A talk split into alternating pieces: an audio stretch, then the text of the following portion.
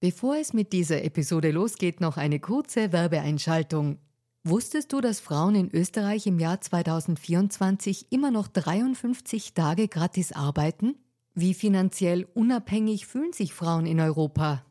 Die Mastercard Finanzstudie 2024 hatte sich zur Aufgabe gemacht, aktuelle Themen wie den Gender Pay Gap und die finanzielle Selbstbestimmung von Frauen näher zu untersuchen. Finanzielle Bildung ist enorm wichtig für Frauen, um ein unabhängiges Leben führen zu können. Die Ergebnisse der Studie zeigen eindeutig, dass es noch viel zu tun gibt, insbesondere wenn es um die Förderung der finanziellen Selbstbestimmung von Frauen und Ungleichheiten im Job geht. Als weltweit führendes Technologieunternehmen im Zahlungsverkehr setzt sich Mastercard für eine inklusive digitale Wirtschaft ein, von der alle Beteiligten weltweit profitieren.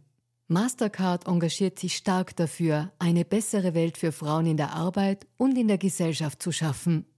Das beginnt bei dem Ende des Gender Pay Gaps im Mastercard-Universum und endet bei aktiven Förderungen für Kleinunternehmerinnen, Startups sowie jungen Mädchen in MINT-Karrieren.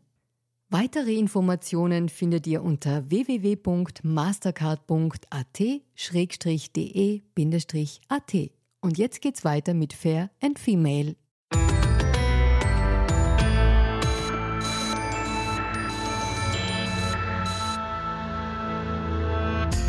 Hallo ihr Lieben, herzlich willkommen zu Fair und Female, dem Gesellschaftspodcast der kleinen Zeitung. Mein Name ist Barbara Haas, ich bin Journalistin und hoste diesen Podcast und heute geht es ums Muttersein, ums Frausein, ums Unternehmerin-Sein und zuallererst darum, dass man im Alter gar nicht aufhören muss, neugierig zu sein. Und eine, die eigentlich das alles verkörpert, ist heute meine Gästin. Ich freue mich sehr, dass sie da ist. Herzlich willkommen, Greta Silva. Und ich freue mich sehr über die Einladung und dass ich hier dabei sein darf. Danke. Liebe Greta, du bist 74 Jahre alt, ja. bist Bestsellerautorin, Influencerin, Unternehmerin, Best-Ager-Model und das alles bist du nicht wie vielleicht deine Instagram-Kolleginnen, weil du 17 bist, sondern du hast das alles erst mit Anfang Mitte 60 gestartet und hast eigentlich vorher jahrzehntelang ein Leben geführt, das man als sehr rollenkonservativ vielleicht beschreiben könnte. Du hast drei Kinder bekommen und dich um das Glück dieser Kinder und die Zufriedenheit deines Mannes gekümmert. Und jetzt bist du quasi eine Start-Upperin. Und irgendwie klingt das stressig und cool zugleich. Und ich würde dich zum Einstieg gern fragen, wo kommt denn diese Energie her in einem Alter, wo andere längst in Pension sind? Vielleicht habe ich damals beim lieben Gott schon dreimal hier geschrien, als die Energie verteilt wurde. Das kann schon sein. Ich glaube, das ist sicherlich möglich. Aber ich habe heute Energie frei zur Verfügung, die ich damals dafür nutzen musste, um meine Probleme unter dem Teppich zu halten. Und die kann ich heute anschauen. Heute bin ich bereit, da abzutauchen und brauche nicht mehr die Energie des Wegdrückens. So, ich glaube, da ist was frei geworden. Und was musstest du unter dem Teppich halten? Das fing ja vielleicht schon damals an, als mein Vater starb, war ich 19. Er starb innerhalb eines Tages an Herzinfarkt und das war für mich eine unglaubliche Katastrophe. Und ich war gar nicht ansatzweise in der Lage, das mir anzuschauen oder zu verarbeiten gar, sondern wenn ich darauf angesprochen habe, habe ich immer gesagt, nee, nee, ist alles in Ordnung, ist alles in Ordnung so. Also das habe ich mit Sicherheit ganz lange unter dem Teppich gehalten mir das innerlich anzugucken, das meine ich damit. Ne? Dann ja, Verletzungen so jeder Art aus allen möglichen Richtungen. Die hat man so ein bisschen wie Indianer. Kennt keinen Schmerz, habe ich die so ein bisschen weggedrückt, so. Ne? Erst vielleicht wütend, traurig oder sowas gewesen und dann damit, äh, so bin ich damit umgegangen. Also es dauerte lange, bis ich da mal bereit war, da hinzugucken und zu sagen, ja, das ist in meinem Leben jetzt passiert. Mhm. Naja, und viel Zeit und Energie geht ja wahrscheinlich auch auf, um zu funktionieren, eben gerade wenn man oh, Familie ja. hat, wenn man diese Rolle gut erfüllen möchte. Also es ist so erstaunlich, wie gesellschaftlich angepasst ich gelebt habe damals. Also ich kann im Rückblick da nur manchmal staunen. Ich hatte es gar nicht auf dem Schirm, mir zu überlegen, was wäre denn für dich ein idealer Urlaubstag? Wenn alle anderen zufrieden waren und wir gelacht haben und gescherzt hatten, dann war das für mich ein toller Urlaubstag. Also ich hatte mich dabei ein bisschen aus dem Fokus verloren. Mhm. Du hast ein paar Bücher schon geschrieben, mhm. die verkaufen sich auch sehr gut. Ich habe in ein paar reingelesen und würde gern was zitieren. Du sagst zum Beispiel zum Thema Schönheit, Zitat, Gelassenheit ist besser als Botox und Falten sind die neuen Piercings. Zum Thema Care-Arbeit sagst du auch was. Wenn man sich als Mutter oder auch als Pflegende nicht um sich selbst kümmert, ist das unterlassene Hilfeleistung. Ich würde gerne beide Themen ein bisschen anschauen, aber fangen wir doch bei der Schönheit an. Gerne. Du hast das unterstelle ich dir jetzt mal, offenbar noch nie überlegt, jetzt mit Botox oder anderen quasi medizinischen Hilfsmitteln dein Altern nach außen hin ein bisschen glatter erscheinen zu lassen. Aber was hat das mit der Gelassenheit auf sich? Warum sagst du, Gelassenheit ist besser als Botox? Was meinst du damit? Die Ausstrahlung. Also wenn ich verbissen, verbittert durch die Gegend gehen würde, mit dem Leben unzufrieden wäre, dann wäre das, glaube ich, auch bei einem noch so ebenmäßigen Gesicht, was vielleicht einem Schönheitsideal entspricht, vorbei. Also das meine ich damit. Dieses, es muss von innen kommen. Es muss da ein Strahlen und Leuchten möglich sein von innen. Und dann spielt es keine Rolle, ob da irgendwie ein Zahn schief steht oder da ja, zu viel Falten sind nach irgendeinem Klischee oder so. Dass, ja, wenn man angelacht wird oder so. Für mich war eben dieses tolle Beispiel damals eine Postkarte, glaube ich, wird es nur gewesen sein in der Größe einer alten Indianerin. Und äh, nur das Gesicht. Und es war so voller Falten und die sah so zufrieden und und glücklich aus und gelassen und, und weise und, und so etwas. Also da habe ich entschieden und habe gesagt, also ich mache mich nicht mehr bei mir verfalten verrückt. Das kommt nicht mehr in Frage. Aber du kennst das Gefühl, ja, dass man sich da verrückt machen lässt. Also als, als hätte ich es erfunden. Ne? Also damals dieses Schönheitsideal, Modeideal oder so, das wechselt sich ja. Man muss sich mal diese Spanne vorstellen von mir jetzt mit 74. Marilyn Monroe damals mit der Sanduhrfigur fand ich toll. Dann kam Twiggy wie Bügelbrett. Wie soll man dem denn alles entsprechen? Also, und dann habe ich schon irgendwann gemerkt, also das wird nichts, wenn du das so versuchst und, und steh doch mal zu deinem eigenen. Dann gab es in mir immer noch diese kleine Stimme, die sagte, aber schön ist es schon. Mhm. Also ich habe mich dann immer wieder angepasst. Was ist auch breite Schulterpolster und, und also was da ja alles war. Da wirklich von frei zu werden, ist mir nie hundertprozentig gelungen. Also ich weiß auch nicht, ob ja, heute würde ich schon mal sagen, aber ich glaube, wir leben auch in einer Zeit, wo so viel parallel möglich ist, einfach. Das ist nicht mehr ganz so streng. Nur eine Sache, Rocklänge und, und sowas alles, das war damals so vorgegeben. Und mhm. da sich von zu befreien und so, das ist schon ein ganz, ganz großer Schritt. Und ich behaupte mal, auch, ich habe ja mal 16 Kilo mehr gewogen als heute. Ne? Das spielt alles keine Rolle. Solange da oben jemand ist und ausstrahlt und auf Menschen zugeht und fröhlich ist oder so, ist das völlig egal in meinen Augen. Aber musstest du älter werden, um diese Gelassenheit auch zuzulassen? Mhm, ja, das braucht Jahre. Also ich versuche das zwar jungen Menschen schon gleich mitzugeben und auch dieses Anderssein ist das, was den einzelnen Menschen ausmacht. Also wir versuchen, oder ich habe ja mein Leben lang versucht, es jedem recht zu machen, mich anzupassen und diese ganzen Sachen. Einmal die ganz logische Erkenntnis, solange ich dann immer so tue, als wäre ich wie die, können mich auch die, die eigentlich so sind wie ich, ja gar nicht sehen. Die mhm. nehme ich mhm. ja wieder nur so wahr. Erst wenn ich mich zeige, wie ich wirklich bin, kann ich die Menschen anziehen, also die mir entsprechen. Also das ist ja auch schon mal so eine Krux in der ganzen Geschichte. Heute weiß ich, ja, wir sind ein Herdentier, aber dieses alles besteht aus einzelnen unterschiedlichen Mosaiksteinchen und das ergibt dann das große Bild und dann sind wir wieder gemeinsam. Aber nicht alle Mosaiksteinchen sind gleich. Ja, das ist ein schönes Bild mit dem Mosaik.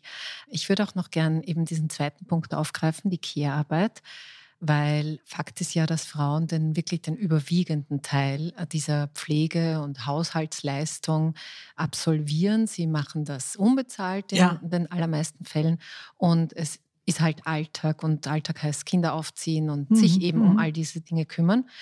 Und auch wenn sich der Zugang bei jungen Männern, glaube ich, schon verändert in dieser mhm. Hinsicht, bleibt eben die Verantwortung großteils an den Frauen kleben. Und was du da gesagt hast, das klingt, bitte verzeih mir, ein bisschen schon so ratgebermäßig. Ja, ihr müsst es nur ja. selber in die Hand nehmen und ihr müsst nur gut auf euch selber schauen, dann wird das schon in Ordnung. Ich meine, Du hast es doch auch ganz lange so gemacht. Ich habe es so gemacht, aber ich halte es nicht für den richtigen Weg. Erstmal, ihr würdet, glaube ich, sagen, da werde ich narrisch, glaube ich, sagt ihr. Also ich werde ein bisschen pieksig bei diesem Thema, wie wenig Gesellschaft heute anerkennt, was junge Familien leisten, was junge Frauen leisten. Und das wird alles so unter den Teppich gekehrt. Also das, das, das ist ein gesellschaftliches Problem. Und auch, wenn ich das sagen darf, der Frauen untereinander die könnten wenigstens sich gegenseitig die Hochachtung zollen vor dem mit kleinen Kindern. Man weiß, was da los ist, die schlaflosen Nächte, wenn Kind krank ist und diese ganzen Sachen. Aber das vermisse ich da auch so ein bisschen. Aber das ist schon wieder so ein bisschen besserwisserisch und das soll ja gar nicht sein, sondern zu fragen, was entspricht mir? Was möchte ich machen? Und dann auch Absprachen zu finden. Also ich bin tatsächlich der Meinung, diese Arbeit gehört ins Bruttosozialprodukt hinein und muss bezahlt werden. Aber das kriegen wir hier jetzt am Tisch gerade nicht geregelt, glaube ich. Und dann die Frage, was kann ich selber tun? Also den anderen durchaus mehr Eigenverantwortung überlassen, auch Kindern und Ehemännern, auch was in Liebe entstanden ist. Wenn ich das kleine Beispiel erwähnen darf, mein Mann kommt mit Kopfschmerzen nach Hause, ich frage, hast du genug getrunken? Schatz, bin ich gar nicht zugekommen. Ich bin in die Küche gegangen und habe das Wasser geholt. Mhm. Und als ich irgendwann mal sagte, ich glaube, du bist jetzt groß genug, um die Verantwortung für deine Kopfschmerzen und dein Trinken zu übernehmen, meinte er, das kann nicht dein Ernst sein. Ne? Mhm. Und da hat keiner was Böses gemeint oder so. Aber da auch mal zu gucken, und das habe ich damals dann schon gemacht, als ich das endlich mal begriffen hatte, dass da so Geheimverträge laufen und man dem anderen so ein schlechtes Gewissen macht, wenn er es nicht macht. Das macht keinen Spaß, dann sowas zu tun. Also da die Verantwortung auch im Kollegenkreis wieder zurückzugeben und sagen, nee, dieses Mal kann ich da leider nicht mitmachen, tut mir leid. Vielleicht beim nächsten Mal und so, naja, wenn du da jetzt nicht mitmachst, dann wird das wohl nichts, dann geht das Projekt wohl baden oder so. Dieses sich breitschlagen lassen. Sagt ihr das auch? Dieses mhm. äh, so. Und hinterher hat man das Gefühl, ich konnte wieder nicht Nein sagen. Ich muss mal einen Kurs in Nein sagen machen. Da zu schauen, kann ich das? Will ich das? Da mal reinfragen. Steht mir das zu, hier Nein zu sagen? Ja, es steht mir zu. Es ist mein Leben. Und dein von dir zitierter Satz, den möchte ich mir da doch jetzt nochmal wiederholen. Denn nur wenn es uns gut geht, können wir für andere da sein also die total erschöpften Eltern, da ist nicht mehr viel mit Liebe, da wird man kurz angebunden und so etwas. Also das ja. ist schon, schon ein Punkt, wo man schauen muss. Für mich waren es kleine Inseln, habe ich die nur genannt, manchmal fünf Minuten Sachen. Es kommt nämlich keiner vorbei. Wir wünschen uns das immer. Und er sagt, komm her, mach mal eine Pause oder irgendwie sowas. Das ist schon unsere Verantwortung. Mhm. Und wir kriegen auch keinen Preis am Ende Nein. dafür. Nein. Jetzt ist da ja so ein bisschen eben der Alltag, wie schon beschrieben. Ja, ja, ja. Und dann gibt es eben so Highlights. Jetzt am 8. Mai, traditionellerweise immer, also nicht mhm. traditionellerweise, mhm. diesmal halt, ist Muttertag. Und Muttertag ist halt auch so ein, da feiern wir mal die Mütter und da sollen sie mal schlafen bleiben und kriegen ein vermurkstes Frühstück. ähm, aber dann werden sie groß gefeiert. Es ist ja eben nicht repräsentativ, aber wie hast du denn diesen Tag erlebt? Auch so ich habe hier einmal Pause von meinen Verpflichtungen. Also hast du es äh, wertschätzen können, was die anderen da irgendwie mit dir vorhaben oder war das gar kein Thema? Also ich nehme jedes Fest, was gefeiert wird, als Familienfest und so. Also das mal ganz dahingestellt. Aber ich habe vielleicht ein bisschen sehr rabiat, das habe ich meine Kinder nie gefragt, immer eine Wertschätzung für Care-Arbeit abgefordert. Es mhm. war nichts selbstverständlich. Wie hast du das gemacht? Die wurden bei schlechtem Wetter oft an die Bahn gefahren zur Schule. Dann hatte man sich jedes Mal zu bedanken. Danke, Mami, dass du mich da hingefahren hast zur S-Bahn in dem Fall oder so. Also ich habe das abgefordert. Oder einkaufen oder Mülleimer oder so. Ich habe die schon ziemlich mit reingenommen. Erstens mal ich habe zwei Söhne, eine Tochter, habe ich gedacht, ich möchte nicht nochmal zwei Männer so erziehen wie die Generation, die da mhm. als Mann durch die Gegend läuft. Das war mir eine Verpflichtung an die Gesellschaft und das gehörte dazu. Also das zu besprechen. Da war ich, glaube ich, schon immer rigoros und habe aber auch gerne das, was andere gemacht haben, wertgeschätzt und gefeiert. Ne? Also es war jetzt nicht nur, ich bin da die Einzige, sie waren and only, aber ich hatte ein Erlebnis, vielleicht hat mich das auch sehr geprägt. Eine damals gleichaltrige Frau erzählte aus ihrem Elternhaus, sie hat einen Bruder. Wenn da Familientreffen ist, sitzt Vater und Sohn irgendwo, ich sage jetzt mal, im Herrenzimmer. Und die Frauen sind in der Küche und kochen und machen hinterher den Abwasch. Habe ich gedacht, das wird bei mir nicht passieren. So, also ich hatte da schon sehr früh das Gefühl, da muss ich eingreifen. Wenn ich will, dass sich was verändert, dann kann ich immer nur im Kleinen anfangen. Und das habe ich tatsächlich schon bei meinen Kindern gemacht, ja. Und ist es dir gelungen bei deinen Söhnen? Ja, also wie du auch gerade schon sagtest, die heutige Generation generell ist anders drauf. Ne? Aber ja, ganz ohne Frage. Ganz mhm. ohne Frage. Ja, schön. Vielleicht hat diese Einstellung auch Wert einzufordern für das eigene Tun, dich auch beflügelt, dann nochmal neu durchzustarten. Ich muss das mal ganz kurz nochmal für unsere Hörerinnen und Hörer zusammenfassen. Also eben, du bist 74, du schreibst viele erfolgreiche Bücher, bist auf YouTube millionenfach geklickt, hast einen Podcast, hast sogar, ich habe das nochmal nachgelesen, 2019 auch den International Speaker Slam in New York gewonnen, also bist auch sehr international unterwegs. Und irgendwie bist du oder scheinst du sogar nicht müde zu sein, was beeindruckend ist für uns Jüngere. Und dabei bin ich jetzt nicht die Generation Z, aber jünger als du. Was ich mir halt so denke, ist, viele junge Menschen haben halt, denen wird die Leichtigkeit nicht so leicht gemacht, mhm. weil so Themen wie die Klimakrise, die lasten halt sehr. Mhm. Auch wenn ich dir ein ganz, ganz langes Leben wünsche. Aber ist es vielleicht auch so, dass dich diese Nachrichten vielleicht gar nicht mehr so belasten, weil sie dir salopp formuliert egal sein können, weil du wirst nicht mehr mit allen Konsequenzen dieser Klimakrise leben müssen? Das ist bei weitem nicht so. Ich habe Enkelkinder. Ich habe ja schon manche Krise in meinem Leben durchlitten, also das Waldsterben. Heute weiß man eben alles, dass das da nicht war. BSE, hattet ihr das hier auch? Das mhm. weiß ich gar nicht. Das war für mich alles so bedrohlich. Also wir hatten überlegt, auszuwandern oder was weiß ich alles. Also ich kenne diese Bedrohung von außen. Und ich schaue, was kann ich tun? Was kann ich tun? Also, was weiß ich, von Müll trennen und Plastik vermeiden oder also diese ganzen Sachen, was kann ich tun, um bei diesem einen Thema mal zu bleiben? Und dann, wo kann ich auch große Organisationen unterstützen? Sicherlich auch das. Aber dann ist das keine weitere Belastung für mich. Also wenn man damals, ich möchte das nicht bagatellisieren, aber hochgerechnet hätte, dann wären wir an, an Pferdeäpfeln erstickt und an Misthaufen oder so. Es kommt, also ich, mein Vertrauen ist so, ich glaube, besser Ansatz. Ich habe Vertrauen ins Leben, dass da irgendwas passieren wird und Leider reagieren wir immer erst fünf vor zwölf oder zwei vor zwölf oder sowas ähnliches. Und da wird sich etwas verändern. Ich denke auch, das hier, was wir jetzt gerade durchlitten haben, ist eine Chance. Was ist Globalisierung eigentlich? Brauchen wir das alles so?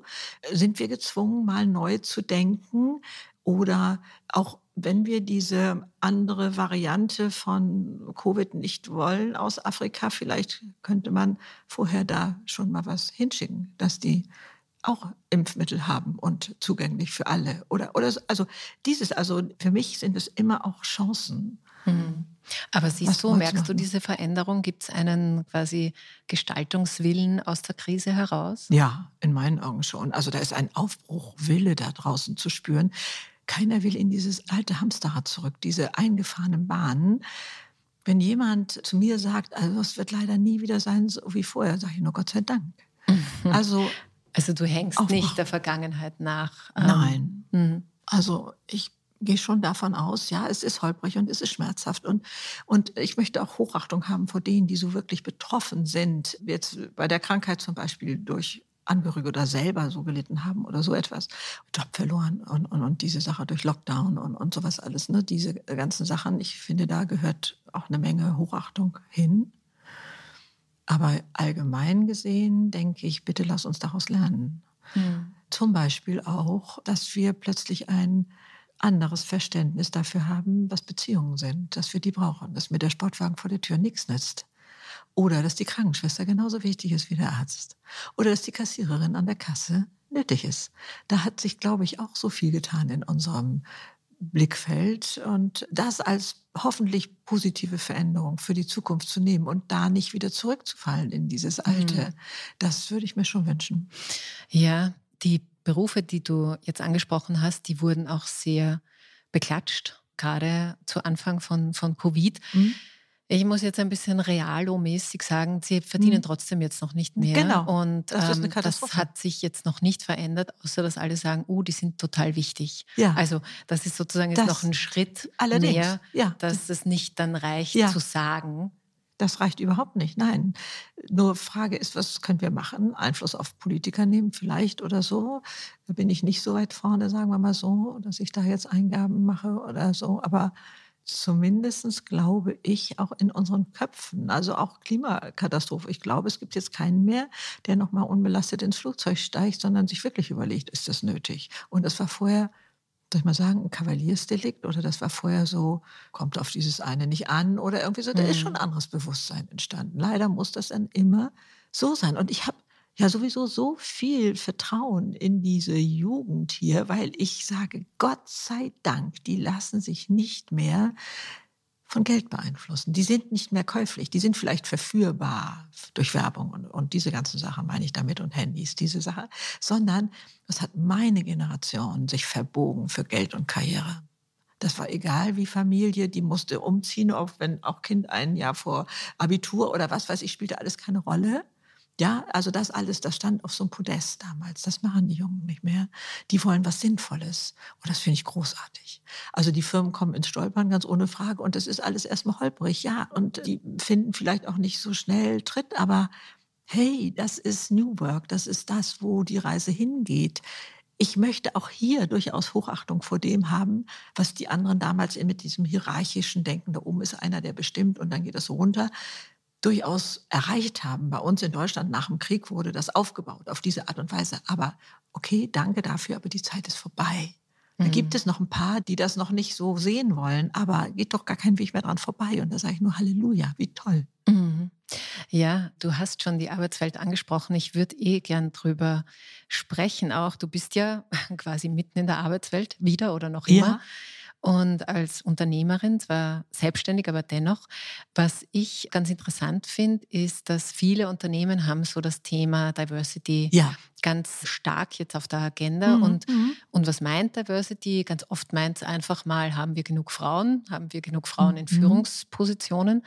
Das ist eh schon ein hartes Stück, das zu ja. erreichen. Wenn das dann mal so mehr oder weniger erledigt ist, dann geht es sozusagen auf, gibt es andere Ethnien, andere mhm. Lebensentwürfe. Mhm. Und ganz am Ende der Strecke, zumindest empfinde ich das so, stehen dann die Älteren. Ja aber nicht die Älteren, weil sie halt noch da sind und wir sie leider noch nicht loswerden, sondern wie könnte man denn die Erfahrung und vielleicht die Gelassenheit der Älteren mit der Dynamik mhm. und dieser, wie du gerade gesagt hast, dieser Unverführbarkeit des Geldes der Jungen mhm. irgendwie matchen. Und das passiert aus meiner Sicht irgendwie noch sehr wenig. Ja. An der Stelle ein ganz kleiner Filmtipp von mir. Es gibt einen sehr lustigen Film, ist auch eine Komödie mit Robert De Niro und Anne Hathaway, heißt Man lernt nie aus auf Deutsch. Und da spielt Robert De Niro einen Praktikanten in einem Startup. Oh ja, den habe ich sogar gesehen. Ja. Oh, wie zauberhaft. Ja, The Intern heißt es auf Englisch und ist wirklich sehr empfehlenswert. Was ich damit sagen will, ist, dass man aus diesen Perspektiven, aus diesen ja. beiden Perspektiven, man hat einmal die Erfahrung und auch die Resilienz, mhm. was sozusagen ältere ja. ArbeitnehmerInnen haben, nicht mehr gleich umzukippen. Und auf der anderen Seite dieses Everything Goes vielleicht Moment von Jungen. Was sind denn da die Herausforderungen? Du sprichst ja viel jetzt über diese Silver Society und auch mhm. über diese Kraft, die von euch, von euch, sage ich jetzt mal, ja. ausgeht. Wie kann man das denn am besten zusammenführen? Also das finde ich so ein wichtiges Thema, weil wir oft glauben, Generationen sind ein Stück weit in eigenen Welten unterwegs. Und wenn man da mal schaut und neugierig fragt, wie, sag mal, wie hast du denn damals angefangen? Was war dein Grund überhaupt? Auch, kann man auch einen 25-Jährigen fragen. Also ich bin ja so ein gutes Beispiel dafür. Ich habe natürlich, als ich mit 66 meinen YouTube-Kanal aufmachte und die Tutorials mir keine Antworten mehr gaben, habe ich mich an die Communities gewandt. Und da sitzen die 16-Jährigen, behaupte ich mal die mir da geholfen haben. Und heute fragen mich junge Leute und sagen, sag mal, in drei Jahren Viertelmillion Follower als Podcaster, wie hast du das gemacht? Da spielt das Alter überhaupt keine Rolle, sondern unterschiedliche Wege sind interessant und bereichern sich gegenseitig. Und wenn man das mal wieder aufgreift, ob das jetzt im Verwandtenkreis ist oder im Kollegenkreis, oder unter Sportsleuten, wo alte Herrenmannschaften sind oder was weiß ich. Sag mal, wie war das damals? Wie hast du angefangen? Und, und was hat dich da befeuert oder so? Da ist so viel Gemeinsames möglich. Das würde ich gerne vorschlagen. Dann aber auch die Firmen mal etwas darauf hinweisen, wie verändert sich eine Leistungskurve, wenn ein 45-Jähriger schon weiß, dass er in zehn Jahren in Frührente geht oder aufs Abstellgleis geschoben wird. Wie ist die Bereitschaft von dem, noch Fortbildung zu machen, sich noch für einen anderen Job zu bewerben und, und so etwas?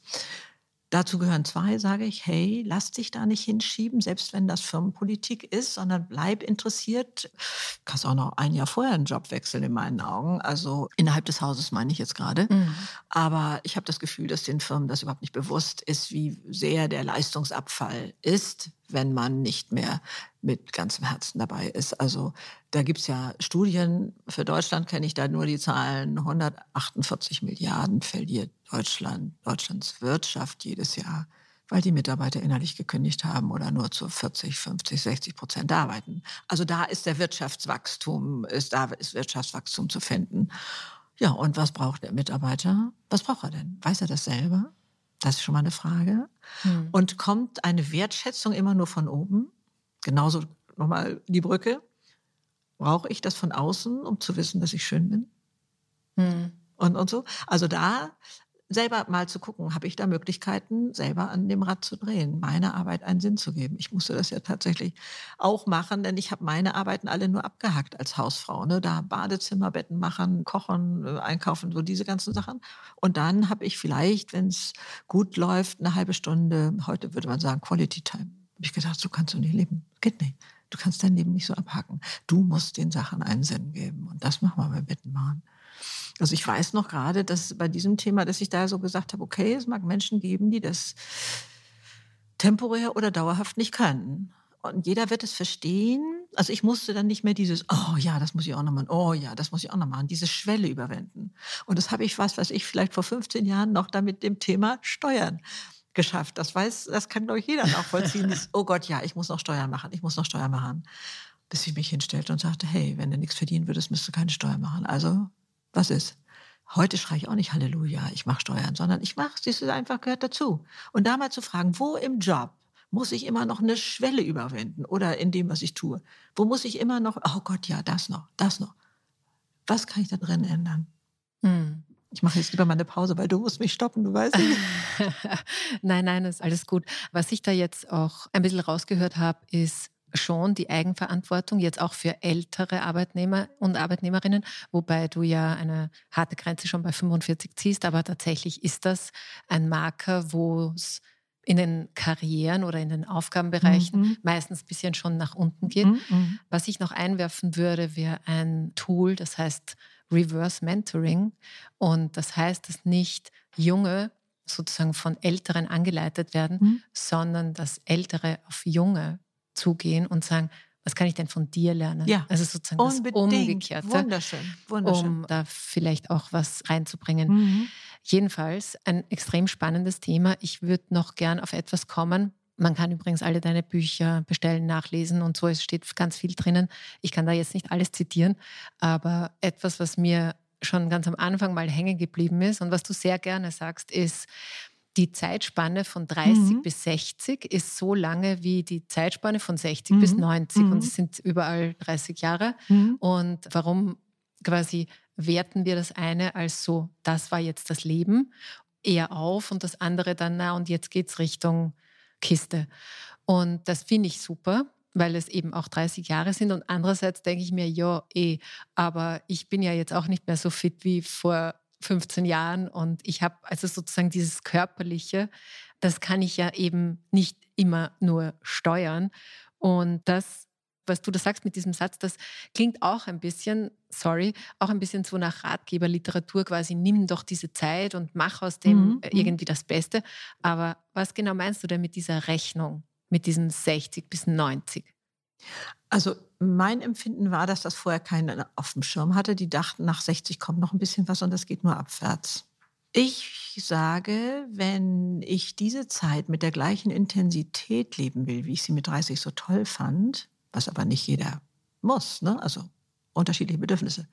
Wenn ich sie aber so leben will, dann ist es ein Start-up-Unternehmen. Dann werfe ich mich rein, dann braucht es mein Engagement, dann braucht es meine Neugier und Leidenschaft.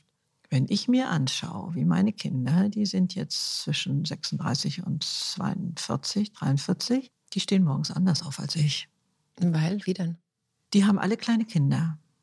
Die haben Probleme im Job und Sorgen hieran denken und das ist schwierig und so.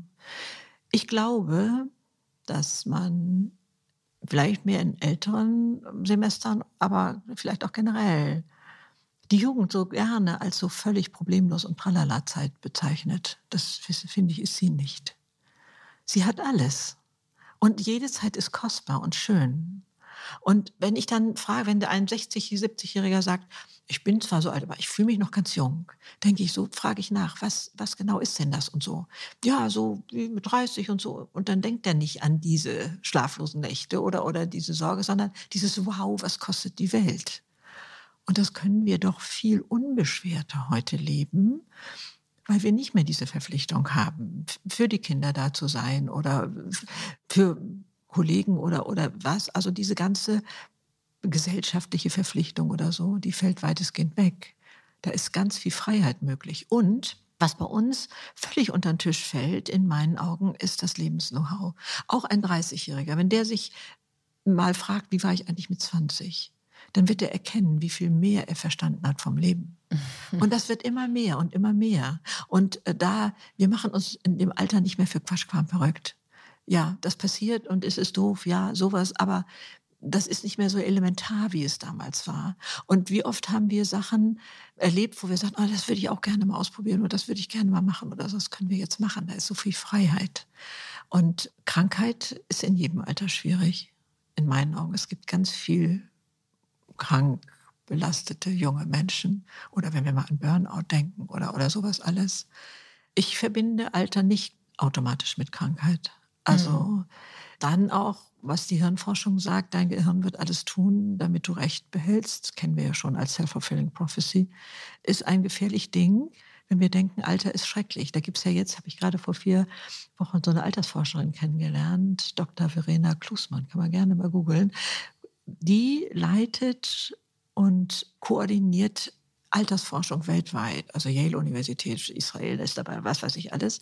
Und da ist das Ergebnis, wenn man eine positive Alterserwartung hat, lebt man 7,6 Jahre länger, ist gesünder und zufriedener und so etwas.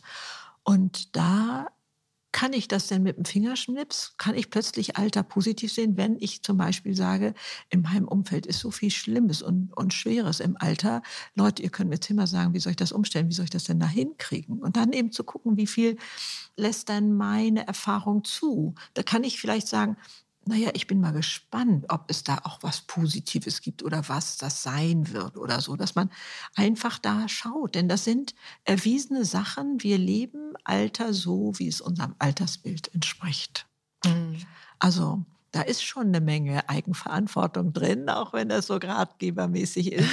es sind ja immer nur meine Lebenserfahrungen, die da zum Tragen kommen, ne, wie ich es selber erlebt habe. Also wir wurden drei Jahre nicht schwanger die Frage, können wir ein adoptiertes Kind genauso lieben wie unser eigenes, haben mit Ja beantwortet und im nächsten Monat war ich schwanger. Hm. Ich bin kein Einzelfall, das ist kein Phänomen. Das ist bekannt. Und da habe ich so einen Schreck gekriegt und habe gesagt, habe ich mit meinen Gedanken körperliche Abläufe verändert. Also da kommt man schon mal ins Grübeln. Also da, dazu mal so. Wir verlassen das, glaube ich. Ja, wobei zwei spannende Gedanken. Das mit der Altersforscherin, das werde ich tatsächlich nachgoogeln. Ich packe das auch in die Shownotes, weil das interessiert mich jetzt. Ja. Dass man sozusagen lebensverlängernd denken ja. kann. Ja, ja, genau. Und das Zweite, was ich jetzt noch mitnehme, ist diese Startup-Mentalität. Ja. Startups sind ja manchmal auch ein bisschen verschrien, dass sie sozusagen von nichts auf 100 wachsen und oft ist nichts dahinter. Aber was schon immer dahinter ist, ist halt der un unmittelbare Glaube dran, ja. dass das, was ich mir jetzt ausgedacht habe, mhm. dass das ein Erfolg werden ja. wird. Und da gibt es auch ganz viele tolle Beispiele. Du hast jetzt gerade eben ein neues Buch rausgebracht, das heißt Bring dich selbst zum Leuchten, Schönheit im Alter. Mhm. Ich habe da auch reingelesen und abschließend möchte ich noch ein paar Glaubenssätze, über die ich gestolpert bin, die kennst du vielleicht oder, oder mhm. hast du sie vielleicht nur zusammengetragen. Ich sage sowas wie, ich bin nicht genug oder Jungs können besser Mathe, Mädchen besser Sprachen Oder aber auch meine Gedanken sind der Ursprung meiner Handlungen, was jetzt auf diese Lebenserwartung mhm. zurückführen würde. Ich habe mir jetzt bewusst nicht welche rausgenommen, die mit dem Aussehen zusammenhängen, mhm, weil ja. du sagst ja, dass das Innere am Ende das ausmacht, mhm. wie, ob wir attraktiv oder vielleicht sogar mhm. mhm. als schön wahrgenommen werden. Mhm. Aber doch nochmal so ein bisschen auf dich zurückkommen. Mhm. Wann hast du denn gemerkt, dass du dich völlig umsonst mit all diesen ganzen Schönheitsnormen geplagt hast? Das mit dem Gewicht hat mich ja, also ich habe ja da so in den Wechseljahren zugelegt war das immer noch ein Kampf, konnte ich gar nicht akzeptieren. Also das war schon recht spät. Dass ich es versucht habe, war schon vielleicht mit Mitte 30 oder so, dass mhm. ich dachte, du, du kannst das gar nicht schaffen, hier immer diesen Modetrends hinterher zu rennen. Aber wann so. wurde es besser? Wann wurde es, also wann, wann hast du dich selber da ein bisschen lieber gehabt? Ich glaube, als dieser große Kreislauf mit den Kindern erstmal so ein bisschen vorbei war, ne? dass die so aus dem, wie man so sagt, aus dem Gröbsten raus waren. Und bin ich ja mit 38 nochmal Mutter geworden. Also verschob sich das ja bei mir. Aber das war schon dann irgendwie mit 50 oder, oder so, wo das dann etwas freier wurde. Also mit 60 habe ich mir versprochen, ich lebe nicht mehr mit angezogener Handbremse. Mhm. Das war so ein Versprechen an mich und dass ich selber verantwortlich bin für mein Glück, das war eben mit 30 diese Frage, wie kann ich leben ohne Kinder, kann ich glücklich werden und so. Und dann was bedeutet das? Wer ist zuständig? Klar waren das andere, die zuständig waren, mein Mann und so. Oder wenn mein Chef netter und mein Partner liebevoller wäre, dann wäre ich glücklich. Aber die haben es ja nicht übernommen, da diese, dieses großzügige Angebot von mir. Und so, das habe ich da schon begriffen. Aber wie weit ich das dann immer umgesetzt habe und ich meine, ich lebe das, was ich da schreibe, ja auch jetzt nicht hundertprozentig. Das also man kann oder ich kann manches erkennen, kann es trotzdem nicht 100 Prozent schaffen oder so. Ich glaube aber, auch den Perfektionismus möchte ich nicht mehr. Und du hattest vorhin vorgelesen, ich bin nicht genug da.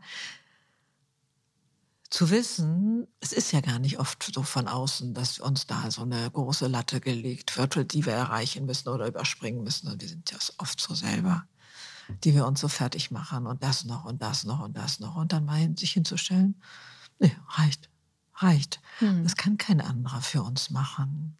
Man kann sich verwehren, wenn es von außen eine Anforderung ist. Und das müsstest du noch und willst du nicht noch deinen Doktortitel machen oder was weiß ich, auch was Kinder oder Jugendliche da hören und was sie angeblich alles machen sollen oder so. Ne? Da ist es schon von außen sicherlich, wo man sagt, halt, stopp, möchte ich das wirklich? Und mal in sich reinhören. Vielleicht ist es auch bei manchen gar nicht mehr hörbar oder sie kennen das gar nicht, dieses in sich reinhören. Will ich das wirklich? Sich diese Frage überhaupt zu stellen, ist ja für manche schon vermessen. Naja, es ist ja auch anstrengend. Also es ist zu einem Teil, es ist auch anstrengender, nach innen zu hören, als sich schön von außen treiben zu lassen oder antreiben zu lassen, sagen wir mal so.